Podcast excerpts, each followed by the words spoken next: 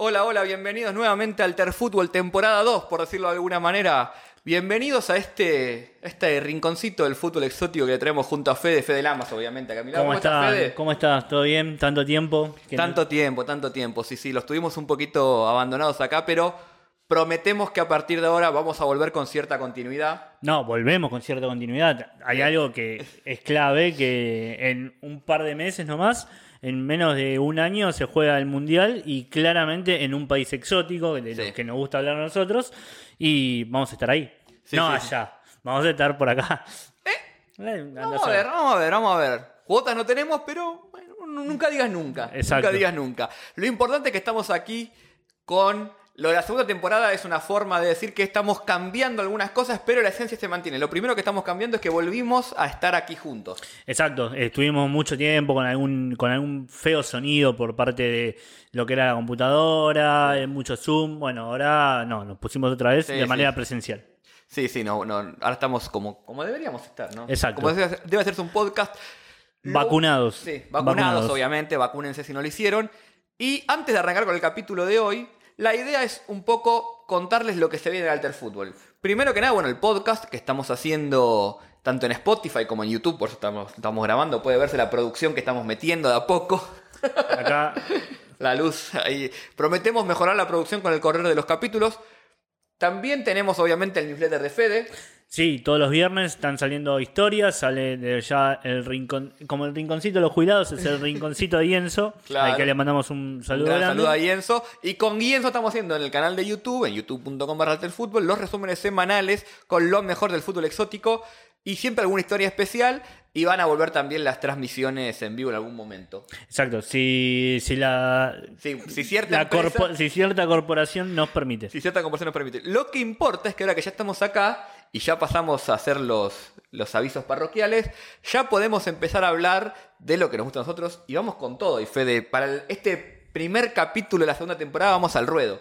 Exacto, vamos a salir de cajón sobre un tema que la realidad llamó bastante la atención durante todo el año, que era, bueno, grandes países metiéndose en el fútbol, como suele pasar, muchos países de Oriente Medio, y había un país ahí que quería que sí, que no, que sí, que no, y eh, finalmente se metió de lleno en la Premier League. ¿Y cómo se metió? Sí, sí, bueno, obviamente ya lo sabemos por el título del capítulo. Estamos a- hoy vamos a hablar del fútbol en Arabia Saudita, Sí. que es una... Ahora es un nuevo actor importante, siempre lo fue, pero volvió a entrar con todo a partir de la compra del Newcastle, del Fondo Público de Inversiones de Arabia Saudita, que según la Premier League es independiente de la Casa Real, algo que vamos a hablar un poquito hoy. Sí, es eh, igual, a ver, está claro que el Fondo Independiente de, de Desarrollo de Arabia Saudita es independiente de Arabia Saudita. Ah, sí, Es- sí, vamos a empezar, sí, sí, es totalmente independiente. Pero bueno, más allá de, de la compra en sí, de la que vamos a hablar y de todo lo, la política o geopolítica que hay atrás, obviamente también hay una historia, que es la de Arabia Saudita, que es la que yo quiero empezar a hablar, si te parece, Fede. Sí, dale. Porque tengo una pregunta para hacerte. Eh, obviamente, no creo que lo sepas. ¿Sabes dónde comenzó el fútbol en, en Arabia Saudita? No, no tengo ni idea. No tenés ni idea. No. Bueno, voy a hacer un pequeño racontito que está interesante porque, como siempre, o como digo yo, viendo la historia del fútbol también descubrís algunas cosas de las sociedades. Y hay un lugar donde es obvio cuando lo pensás que haya eh, surgido el fútbol en Arabia Saudita ahí, que es en la Meca. En la Meca. En la Meca, claro. Uno, ¿cuál es la historia del fútbol en el 90% de los países? Venían los ingleses colonial eh, con los trabajadores, sobre todo cerca de los ferrocarriles en muchos casos, o en, en toda la zona del Medio Oriente, en la zona de los pozos petroleros. Se ponían a jugar al fútbol, los locales miraban, después se ponían a jugar y así surgía el fútbol. Pero en Arabia Saudita es distinto. Porque debido a la gran afluencia que tiene la Meca, que es el, el la, pere- la peregrinación, que todo musulmán tiene que hacer por lo menos una vez en su vida, obviamente, con el influjo de eh, gente de distintas culturas donde ya se jugaba fútbol, hay un registro, un documento, que es que en 1926 se pidió autorización al, al gobierno de, de- esa región para poder jugar un partido de fútbol. Entre gente que estaba ahí en la Mega, que tenía ganas de jugar, que era de otros, de otros países. Y así surge el fútbol en Arabia Saudita. Vale decir algo. Todavía en esta época no estaba conformada Arabia Saudita como la vemos ahora y conocemos con el mapa que estamos viendo acá. Otro nivel de producción. Impresionante este mapa. Este mapa. Para los que están escuchándonos en Spotify, está en las notas del episodio en alterfootball.com o si no, nos pueden ver también en YouTube. Exacto. Bueno, este mapa que estamos viendo ahora, que es eh, Arabia Saudita como la conocemos hoy, en realidad no siempre fue así. Esa, toda esa región del Golfo, tenías distintas familias, distintas casas, distintos eh, semi-estados o ciudades-estado que tenían distintas porciones de territorio y la casa de la familia Saud, que es donde finalmente viene el nombre de Arabia Saudita, de a poco iba conquistando esos terrenos o esas, esas tierras, iba ampliando su dominio. Pero en este tiempo todavía no estaba del todo eh, afianzado el mapa como lo conocemos ahora. Pero sí lo que es importante es que ya en 1926 teníamos algunos registros de, de no de fútbol formal, pero sí de por lo menos pedir un permiso para jugar al fútbol con, amigos, como lo haríamos cualquier cosa. Y ya en 1927, en la ciudad de Jeddah, tenemos el primer club saudí, o sí, saudí fundado, que es el Itihad. Itihad significa unión, un equipo de los más grandes todavía hoy, el equipo de la camiseta negra y amarilla con los, con los bastones, un club que tiene, por ejemplo, ocho ligas nacionales, ocho copas de la corona, que era el torneo previo a la liga, ocho, nueve copas del Rey Saúd, obviamente, dos Champions asiáticas y una Champions árabe, es uno de los equipos más eh, importantes. Y ya vamos a empezar a ver con el siguiente club algo de lo que vamos a hablar todo el tiempo en este capítulo, que es la intromisión, por decirlo de alguna manera, del Estado, o la, el, mejor, más que intromisión, el control del Estado sobre los clubes de fútbol. Porque 10 años después, unos jóvenes que estaban de, que eran de un colegio, el colegio Al-Falah, querían armar un equipo y no tenían plata para la pelota, para las, camisetas, no tenían dónde entrenar. Y uno de esos, de esos chicos conocía a Khalid, Khalid bin Abdullah bin Abdulaziz Saud. No eh, importa todo el, Juan Carlos. no importa todo la, ese toda la primera, importa lo último, Saud. Saud, eso es lo importante. Eso era de la familia real. Exacto. algo que siempre aclaramos y que creo que ya en algún capítulo de la primera temporada hemos aclarado, cuando hablamos de familia real, hablamos, no hablamos de mamá, papá. No, hablamos. Sí, son familias numerosísimas de miles de miembros. Nosotros lo, lo que hoy en la preproducción, en una de las primeras preproducciones que hizo Alter Fútbol. Eh, una cosa que, nos dimos cuenta en cómo charlamos, como para que tengan esta idea, es eh, ustedes piensen en un pulpo. Un pulpo que tiene una cabeza que baja y automáticamente un, un tentáculo que, eh, que acomoda de diferente y que va llegando. Claro. Sí, sí. sí. Entonces, lo que, como esto que dice Fede, es, vamos a decirlo así, las familias reales son enormes, obviamente con distinto grado de influencia, no todas las personas tienen la misma influencia, pero ya estar ahí es importante. Es importante. Entonces, este Khalid bin Abdullah, bin bla bla bla bla bla, ¿qué hizo? A este equipo lo apadrinó, consiguió una sede para entrenar, le compró las, la, la indumentaria, las pelotas, todo para entrenar, y en honor a él, al ser parte de la familia Saud, le pusieron al club Al-Ahli. No el Al-Ahli que tengo acá, pero sí, ¿qué significa el Ahli? Que está por todos los equipos de Medio Oriente y zona árabe. El nacional, como uno en honor a la familia real. ¿Cómo es el color del Al Verde. Verde, el como típico color de la, familia, real. la familia real. Este es el clásico de la de Jeddah, es entre el Itihad y el, y el Al-Ahli. El Al-Ahli tiene menos, eh, menos palmarés, tiene apenas cuatro ligas, tiene varias copas, pero no es uno de los. Es un equipo de los grandes, pero no es de los más exitosos. Exacto. Pero quizás el equipo que más se conozca de, de, de Arabia Saudita es este que, le voy a que te voy a pasar a hablar ahora. La historia es un poquito. tiene un desvío, porque antes tengo que hablar de otro club que es el Al-Shabaab, que significa la juventud. Este se funda en Riyadh, que es la actual capital de, Arabia Saudita, ya en la década del 40. Y era el club más eh, fuerte de esa época, dominó durante esa década todo el fútbol local, se jugaban estas copas regionales, estas copas nacionales, no había una liga como, como, se, como la conocemos hoy, y la ganó tipo al, hilo como 5 o 6 ediciones, hasta que un jugador del Al-Shabaab, Abdul Rahman bin Saad bin Saed, perdón los nombres, pero vamos a decir bien, vamos a poco. que era como una de las figuras del, del Al-Shabaab, quiere fundar su club. y se separa y funda el Club Olímpico. Se llama así en árabe. Pero ese, ese, ese equipo que con el pasar de, de los años iba a empezar a ser uno de los más grandes, porque claro, los jugadores del Al-Shabaab, que eran los mejores, empezaron a migrar a este club, al Club Olímpico, empezó a ganar, hizo alguna gira que le fue muy bien, cambió el nombre. ¿A cómo? Cambió el nombre a Al-Hilal. Este sí lo conoces. Sí, he conocido. Actual campeón de Asia, máximo ganador de Champions Asiáticas, ganó cuatro, la última hace un mes contra el Pohang Steelers, partido que seguimos por Twitter.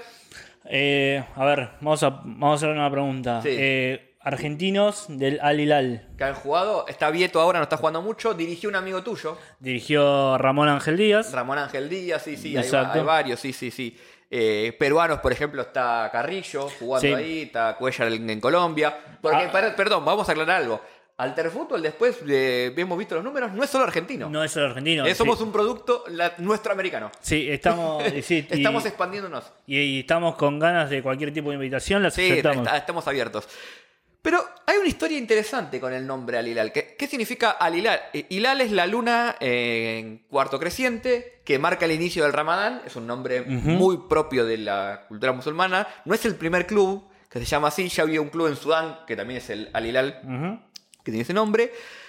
Pero es interesante cómo eligieron el nombre. ¿Por qué? Porque le fueron a ofrecer al rey Saud de ese momento, como una especie de ofrenda por, por el éxito que estaba teniendo el club, las giras, la posibilidad de cambiar el nombre. Entonces le dieron tres opciones al rey Sí. y el rey eligió ese nombre. Entonces, el nombre Al Hilal, que lo, que lo sigue hasta hoy, que es el club más popular, no solo de Arabia, es el club más popular de todo Medio, de todo Medio Oriente, de todo el Golfo, tiene millones de hinchas.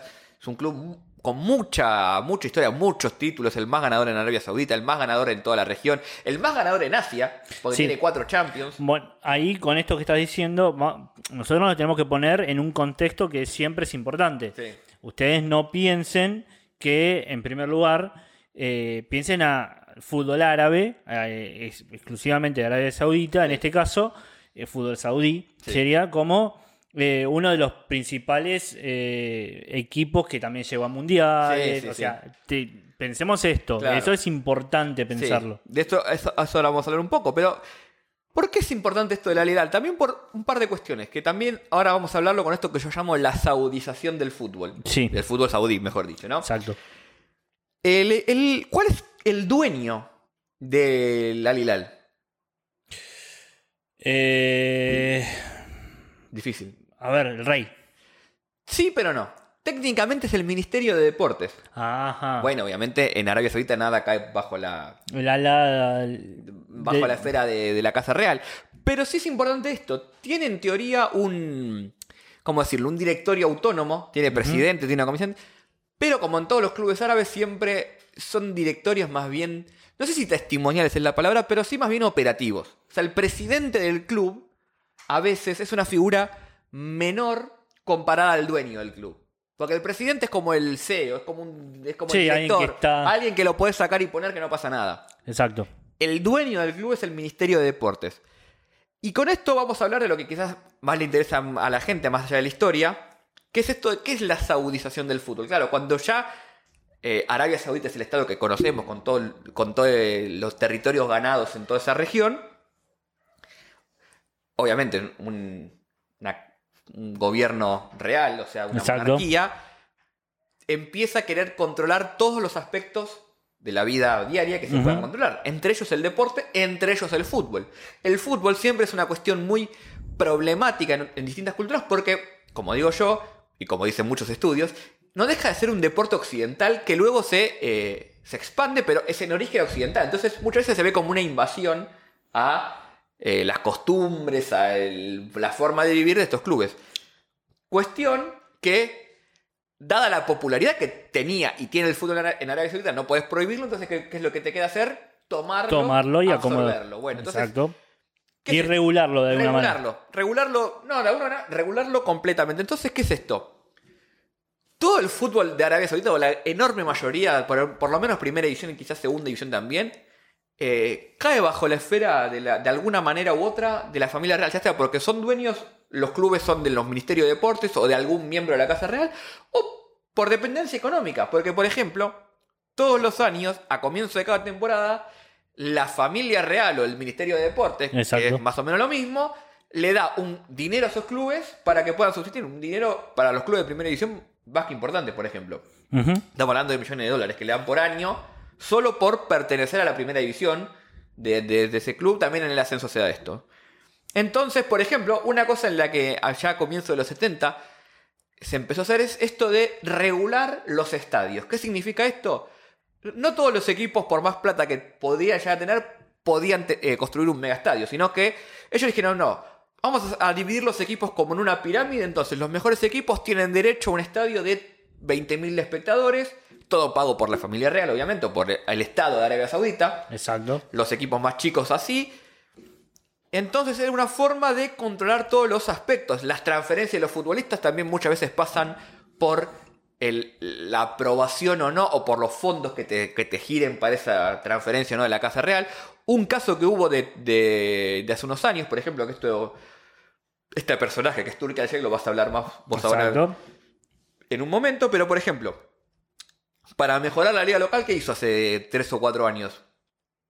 Impuso que los clubes de primera y segunda división tenían que eh, recortar drásticamente el salario de los futbolistas locales, porque decía que estaba pagando mucho dinero y eran jugadores que no rendían.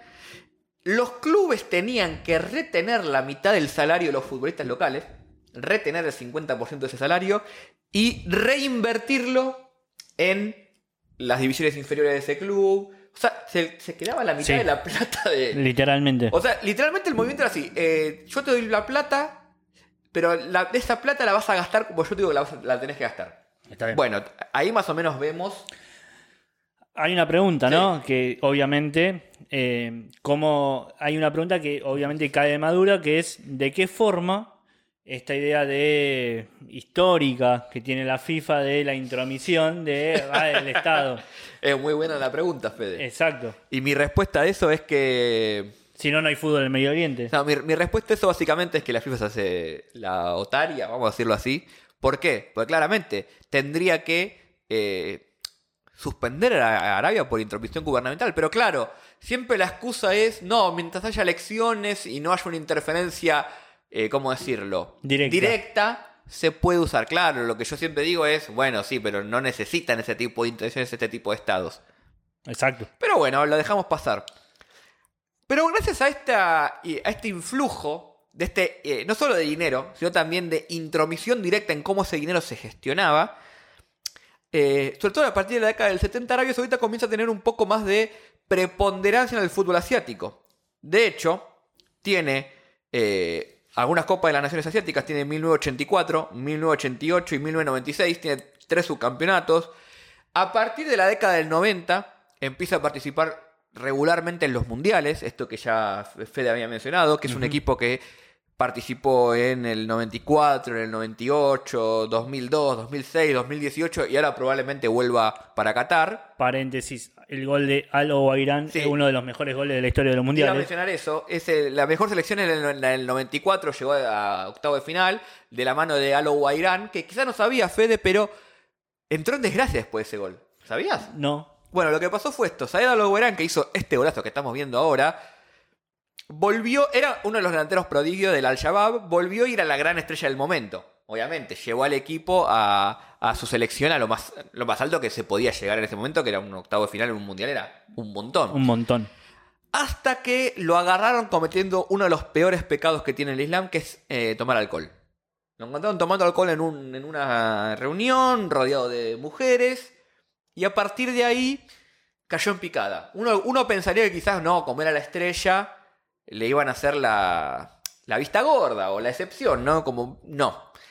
Porque es al revés a veces. Con las figuras públicas requiere que la publicidad de sus actos responda a Aún la, más. a- claro, a la imagen que tiene que proyectar. Obviamente yo estimo, no tengo pruebas de esto, de que lo que pase en cuatro, en cuatro paredes y nadie se entere.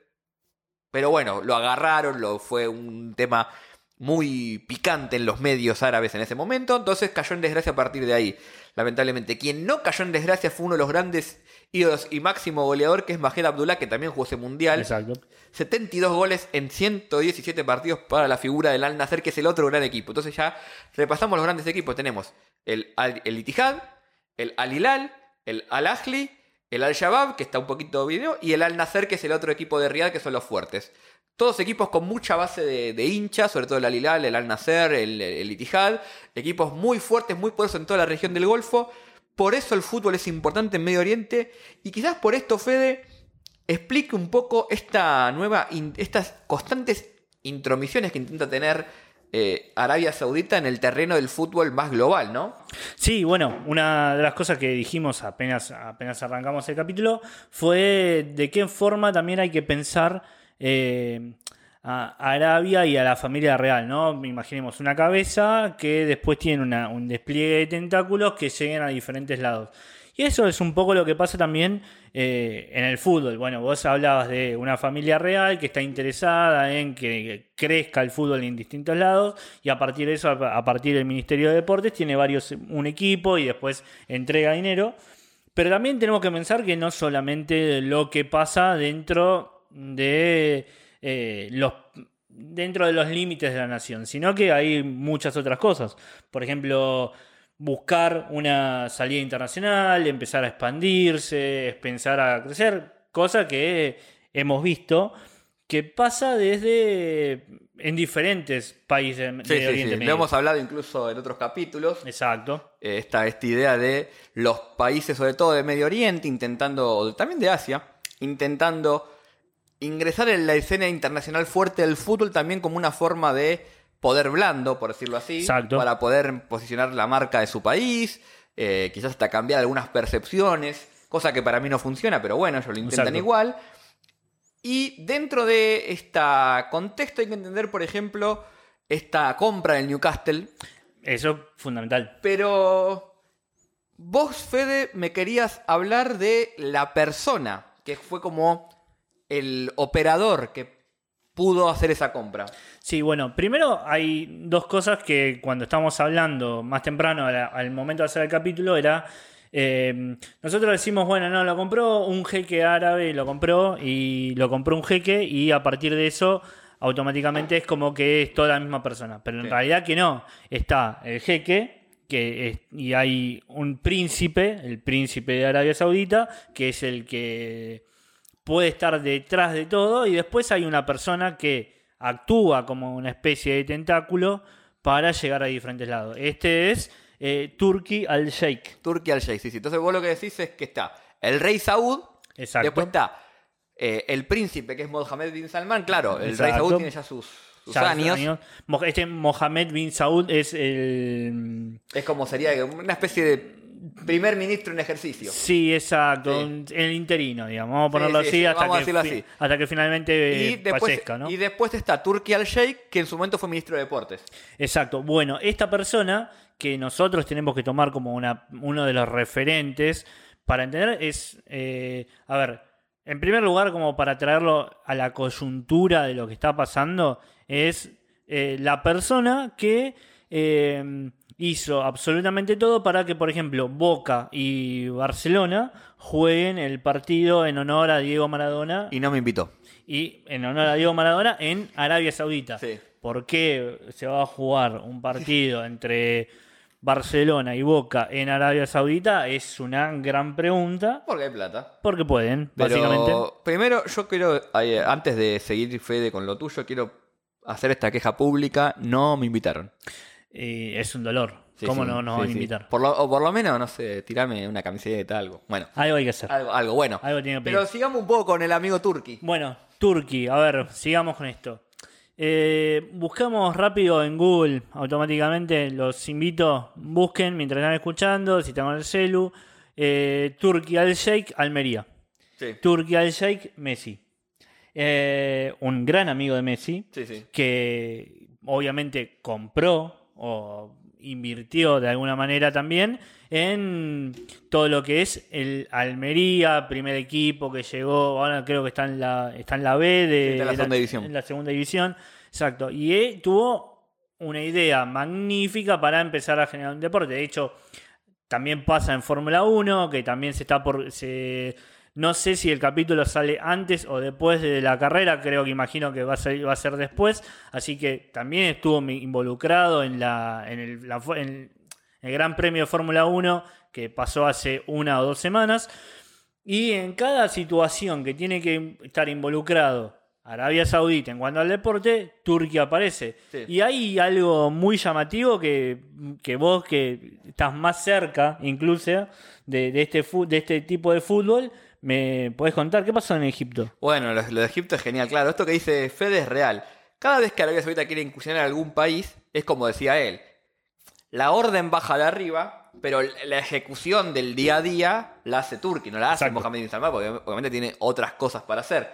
Entonces, Arabia Saudita quería ingresar en Egipto, obviamente hay buenas relaciones, eh, sobre todo en el contexto geopolítico contra Qatar. ahora después, antes de, terminar el capítulo, voy a hacer algún comentario sobre esto, este vínculo entre Arabia Saudita y Qatar.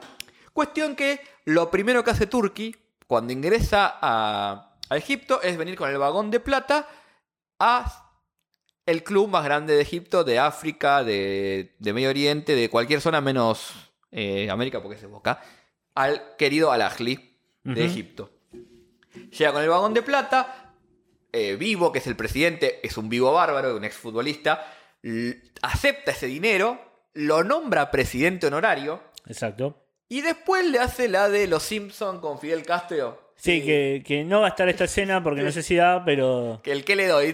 Bueno, después eh, se va a Turquía al Sheikh de, la presidencia eh, por tener diferencias con la directiva de la Lajli y dice, bueno, denme el dinero que yo invertí. Y le dijeron, ¿qué dinero?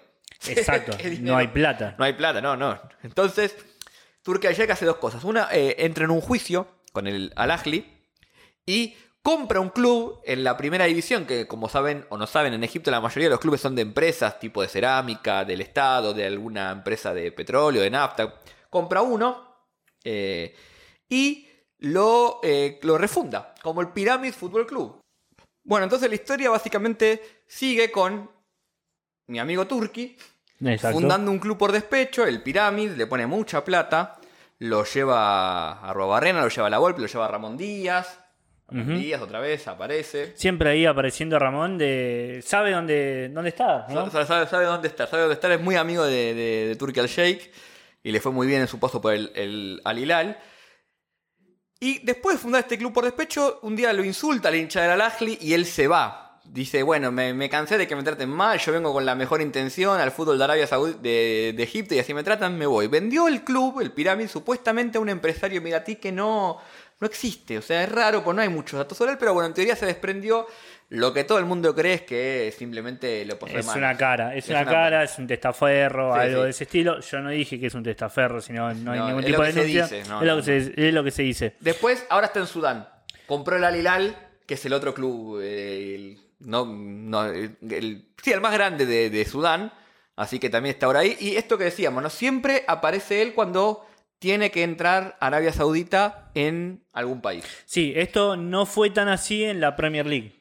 Le costó. Eh, esto le costó. Primero, obviamente, primer paracaídas que mandan es eh, el bueno de Turkey para ver, para ir viendo el terreno, pero después eh, no siempre termina siendo el, el intermediario, el primer intermediario, sino que hay diferentes situaciones. Y esto fue lo que le pasó un poco a cuando intentó Arabia Saudita en recaer en Newcastle. Primero hagamos voy a hacer un pequeño repaso porque es importante saber Ahora que a mucha gente se le caen los anillos porque llegó Arabia Saudita a la Premier League, estoy haciendo, hice un repaso para tener en cuenta de cómo son los multimillonarios que en realidad son dueños de distintos clubes. No es que son fondos, en primer lugar, no son fondos eh, todos ingleses, ni mucho menos. Estamos, tenemos, por ejemplo, eh, el, Aston Villa es eh, egipcio, el dueño es egipcio. Después tenés el Chelsea que es ruso, Emiratos Árabes que tiene el Manchester City. Después tenés Eh, Irán, el dueño de, de- del Everton es iraní. Después tenés en los Wolves y en Southampton, Wolves con una idea Eh, lo- también. Sí, lo de Wolves es más rarito. Es más raro, pero tenés una llegada de algún, me- de algún portugués. Tailandia está en el. Está Tailandia en el el, campeón, el Leicester. en el Leicester. Después tenés Italia con el Watford, que también tiene una Sí. Algún dominio también con el Udinese. Sí. Eh, y después tenés de Estados Unidos varios equipos como el Arsenal, el Manchester City, el Manchester United, perdón, el Leeds, el Liverpool y el Crystal Palace. Sí. Entre paréntesis, del Liverpool, uno de los accionistas es LeBron James Sí. a través de una fundación, etcétera, etcétera, etcétera. Entonces, ¿por qué todos los países pueden y Arabia Saudita no? Esa es la pregunta Y principal. yo tengo un poco la respuesta. ¿Por qué? Qatar. Ahí está. Eh, entonces, ¿dónde está el, el key de la cuestión con Qatar? Básicamente estaba. Bueno, había varios problemas. Primero que los clubes se opusieron, la Premier. League, que entre Ca- porque hay una diferencia de presupuesto muy grande. Exacto. Pero también Qatar, a través de Bein Sports, que es la empresa catarí que tiene los derechos de la Premier League en todo Medio Oriente, puso una queja porque hay un problema entre Qatar y Arabia Saudita que en el fútbol se, se reduce a los derechos de, te- televisación, pero es un problema de larga data que es entre Qatar y Arabia Saudita que se llevan mal, Exacto. básicamente. Y la cuestión siempre fue escalando. Recuerden hace unos años que casi hubo hubo ahí un bloqueo diplomático muy importante. Obviamente eso ahora un poco mermó. Y como a Qatar y Arabia Saudita están jugando en tándem en, la, en lo que es el fútbol, también vemos ahora la, la Copa Árabe que se está haciendo ahora en Qatar. Hay algunos detalles más. La UAFA, la Unión de, la Unión de Federaciones Árabes, cuyo presidente siempre es el Ministerio de Deportes de Arabia Saudita. Ahora sí, Qatar, a través de Bein Sport, bajó esa queja, con lo cual le liberó el camino a eh, Arabia Saudita, que a partir de ahí consiguió ese dictamen de la Premier League que decía esto, ¿no? Que el fondo que va a comprar al Newcastle es un fondo independiente de la Casa Real de Arabia Saudita. Exacto. Bueno, eh, todo ese, toda esa situación con Qatar, con, eh, con Arabia Saudita, puso en jaque a una persona que lo tenía por acá, Gary Hoffman, que es el presidente de la Premier League, que, bueno, todo este tiro y afloje terminó en encontrar, eh, básicamente, que se va a terminar yendo de la Premier League cuando arranque el eh, 2022 justamente porque no pudo tener ese cruce. Ahora, hay que pensar una cosa, además de todo esto. Hay, que pensar que Arabia Saudita finalmente, después de, un, de estos problemas y de estos inconvenientes que estuvo con para, para meterse, tuvo un principal, eh, una principal víctima que terminó siendo Gary Hoffman. Gary Hoffman eh, ahora se va a ir después, eh, posiblemente en los primeros meses de 2022 se termine yendo porque no tiene el acompañamiento, porque, este, porque esto salió mal, eh, principalmente con el apoyo de otros clubes que lo terminaron perdiendo y no soportaron que Arabia Saudita llegue eh, de, una, manera tan grande a la Premier League. A todo esto tenemos que pensar algo que es importante. Newcastle está casi último en la Premier League. O sea, eh, le tiene un mal, una mala situación y el- la primera inyección de dinero se va a ver en este mercado de pases posterior al Boxing Day, donde más o menos piensan que va a haber unos 200 o 300 millones de euros o dólares. Pero pensemos en es verdad eso, pero esto es una opinión. Tampoco podés comprar, no se suele poder comprar mucho en los mercados intermedios porque todos los grandes países están jugando Champions. Exacto. Entonces hay que ver que para mí es recién en junio, julio. Exacto. El tema es que está. Tenés que, tenés que zafar. Tenés que zafar. Tenés que Estaba- zafar. Entre los nombres que escuché estaba eh, Trippier, que jugaba en Atlético de Madrid. Sí. Hay, un, hay un par de jugadores que muchos colgados que tienen que recuperar esto que decía Nahuel. Bueno, y a todo esto hay un problema ahí. Ahora, ¿qué pasa? Eh, volvemos a lo mismo. Volvemos a la misma situación de decir. eh, ¿Por qué Arabia Saudita no puede hacer. Y después en- entramos en esto de las hipocresías, entre comillas, o los eh, enojos selectivos. De repente, está bien en algún punto que haya un rechazo de eh, Amnistía Internacional por eh, toda la denuncia que hay detrás del presidente de, o, el- o del príncipe de Arabia Saudita con respecto a el asesinato del periodista que fue, que a mí no me consta, a mí no me consta. que fue accidentalmente desmembrado en la embajada. A mí no me consta. Pero más allá de eso, más allá de eso, eh, es verdad, es, es probablemente sea así. Ahora, la pregunta es, ¿y de otros países que también, que después tienen su... que tienen atrás un poderío económico y se meten y bla, bla, bla, bla, no hay tanto escándalo al respecto. Eh, pero bueno, eso es lo que pasa siempre. ¿no? Eso es algo que es... Yo eh, creo que ahí sí hay un poco de, lo voy a decir, islamofobia. Lo eh, voy a decir. Es sí. que, es, que, es que sí, hay algo de eso. Algo, no digo que todo, pero. no, algo de eso hay. sí. Como también hay otra cosa, ¿no? Seamos buenos entre nosotros. Y de repente en Newcastle, o el- que esto fue algo que a mí particularmente fue lo que más me llamó la atención. Hay, en, todos los clubes, en la mayoría de los clubes ingleses, hay una sección o una parte de los hinchas ingleses donde hacen una especie de. A ver, ¿cómo decirlo?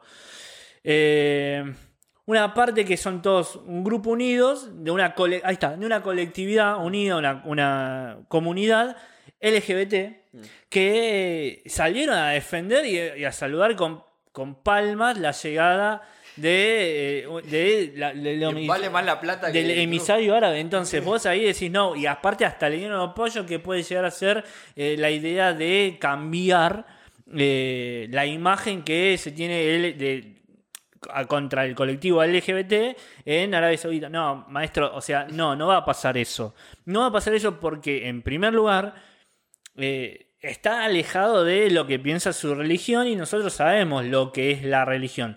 Después entramos en un montón de discusiones de si efectivamente puede ser, pero de primera medida no va a pasar eso, no va a pasar. Entonces, ahí es como los eh, enojos selectivos, lo que, Sí. lo que a mí me llama la atención. Y bueno, pero eso es, es- Yo creo que eso es el. No sé si el termismo es la pasión que uno tiene por su club, que ante una situación, como vos decías, de estar peleando el descenso, viene la billetera más grande que puede tener el fútbol hoy por hoy, o una de las más grandes a tu club.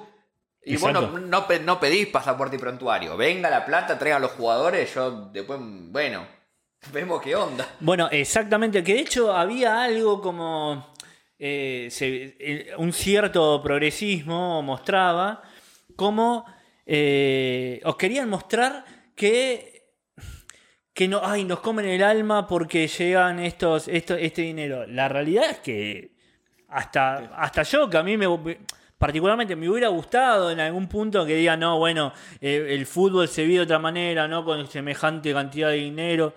Y la verdad que era una, fue una fiesta, ¿eh? o sea, cayeron, firmaron y la puerta del estadio fue una fiesta. Sí, sí, sí. Pasa que, a ver, es lo que decimos siempre. Una vez que está una vez que más o menos empezás a estudiar la estructura financiera del fútbol de élite, esto es algo que Fede laburó mucho, no tenés mucho lugar para estas historias de, ¿cómo decirlo?, de pasión amateur. No. Obviamente, No existe. hoy el fútbol de, de primer nivel se financia con aportes externos, no se Exacto. financia con lo que genera en sí mismo. Con lo cual, si tu club quiere competir a ese nivel, tiene que tener atrás una billetera que lo aguante. Si no, te pasa lo que le pasó al Barcelona. Exacto. Haces cinco, un par de mercados de pases negativos y, el- Y- y con los contratos que se pagan hoy por hoy, el club se te va al demonio. Exacto. Entonces, no hay forma de que no haya una billetera grande atrás de los clubes, sobre todo de la Premier League, que debe ser la liga más importante del mundo. No, no, eh, es tal cual. Y aparte, eh, esta idea de, de qué forma y de qué, de qué te termina financiando. O sea, está bien, es el mejor fútbol del mundo. A mí, particularmente, puede ser el más atractivo. Puede ser el más atractivo, el que, el que mejor se juega. Estamos todos de acuerdo. Ahora, ¿vos querés tener eso? Bueno, listo. ¿Cuáles son las consecuencias? Las Sí, sí. consecuencias son que las decisiones no son de los clubes. Claro. Las decisiones no son de los socios y sobre todo la decisión termina siendo de un factor externo que te termina comprando. Por eso es interesante siempre la comparación con la Bundesliga, donde eso está un poquito más, eh, vamos a decirlo así, un poquito más resguardado. Está en tal caso del Red Bull Leipzig o el Rasenball, pelota verde al césped Leipzig, Exacto. que tuvo que hacer todo su camino, pero desde muy abajo. Es un modelo que tiene estas cuestiones que son quizás un poco más positivas, pero por otro lado también te genera esto donde un club con una diferencia económica enorme, como es el Bayern Múnich, aspira a toda la liga, una vez por, por mercado de pase, y le baja el nivel al colectivo de la liga en Exacto. beneficio propio. Son cuestiones que, a ver, todos los modelos de, de financiación de las, de las ligas tienen esto, tienen pro y contra, básicamente. Exacto, exacto. Bueno, por eso un poco nos metemos, nos metimos con este, con este tema de profundidad, porque eh, bienvenido, no todavía en este, en este mercado de pases, ni todavía este año, pero posiblemente ya para mitad de año en adelante, pensando en que, además, pensando en que el Mundial va a ser en Qatar, eh, es posible que a fines de 2022 o a mediados de 2022 con un eh, Newcastle en primera división y no tengamos un nombre de figuras hiperrutilantes llegando eh, al Sí, Newcastle. sí, sí. Y esperemos que no haga lo que hizo Turki con, el, con el- la liga antes del Mundial de Rusia, donde mandó la liga española, donde mandó 7, 8 jugadores a préstamo pagando le- él o la Federación Árabe a la liga una cantidad de dinero. No jugó salvo Fajad al-Muwalad en el Levante y Salem Aldosari, que es la gran figura en el, en el Villarreal, que jugaron creo que entre los dos 20 minutos. Después ninguno jugó nada. Vamos a ver qué hacen ahora.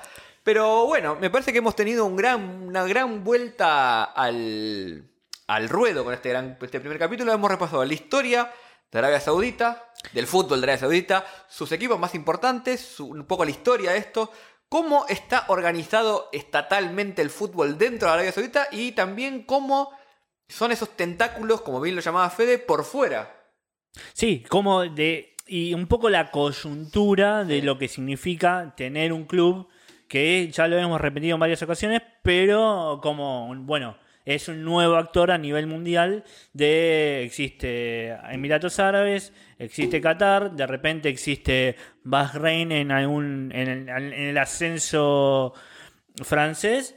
Y bueno, ahora la- también llegó Arabia Saudita y de qué forma, y hay Sí. que ver qué, qué pasa con el futuro. Todos con el mm en la pared. Exacto, llegó Arabia Saudita. Llegó Arabia Saudita. Bueno, hasta aquí llegamos con el primer capítulo. Como siempre, alterfutbol.com está todo ahí. Canal de YouTube, eh, Twitter, Instagram, barra alterfutbol, bla, bla, bla, bla, bla, bla. Síganos, eh, escúchenos. Le agradecemos muchísimo. Esto sí lo queremos decir, pasará al capítulo. El apoyo que tuvo Alter Fútbol a pesar de su inconstancia durante el 2021. Muy buenos números, mucha gente que, eh, para los que fuimos el canal más el podcast más escuchado, para mí Exacto. es un orgullo, para, para Fede también. Eh, para mí también, eh, particularmente, me, me llama la atención que haya esto porque, por quizás por un poco el perfil que nos acompañen. eh, la verdad que lo, lo quiero agradecer un montón. Eh, y principalmente las palabras lindas que son, son realmente son leídas. Nunca me, nunca, nunca me pasó de esto de decir realmente es- le- leí todo lo que me ponen y la verdad que o que nos ponen Sí. y la verdad me pone muy feliz. Me siento Marcelo Tinelli. Bueno, bueno, no sé si es el mejor ejemplo, pero sí, les agradecemos muchísimo y prometemos que ahora sí vuelve Alter Fútbol. Vamos a hacer todo lo humanamente posible para tenerle cada dos semanas un capítulo de Alter Fútbol y quizás en el medio algo más. Vamos, vamos a dejarlo ahí. Vamos a ver. Así que bueno, como siempre, yo soy Nahuel Lanzón, Nahuel ZN, Eh, FG Lamas en Twitter, mi nombre es Federico Lamas. y nos vemos en el próximo capítulo.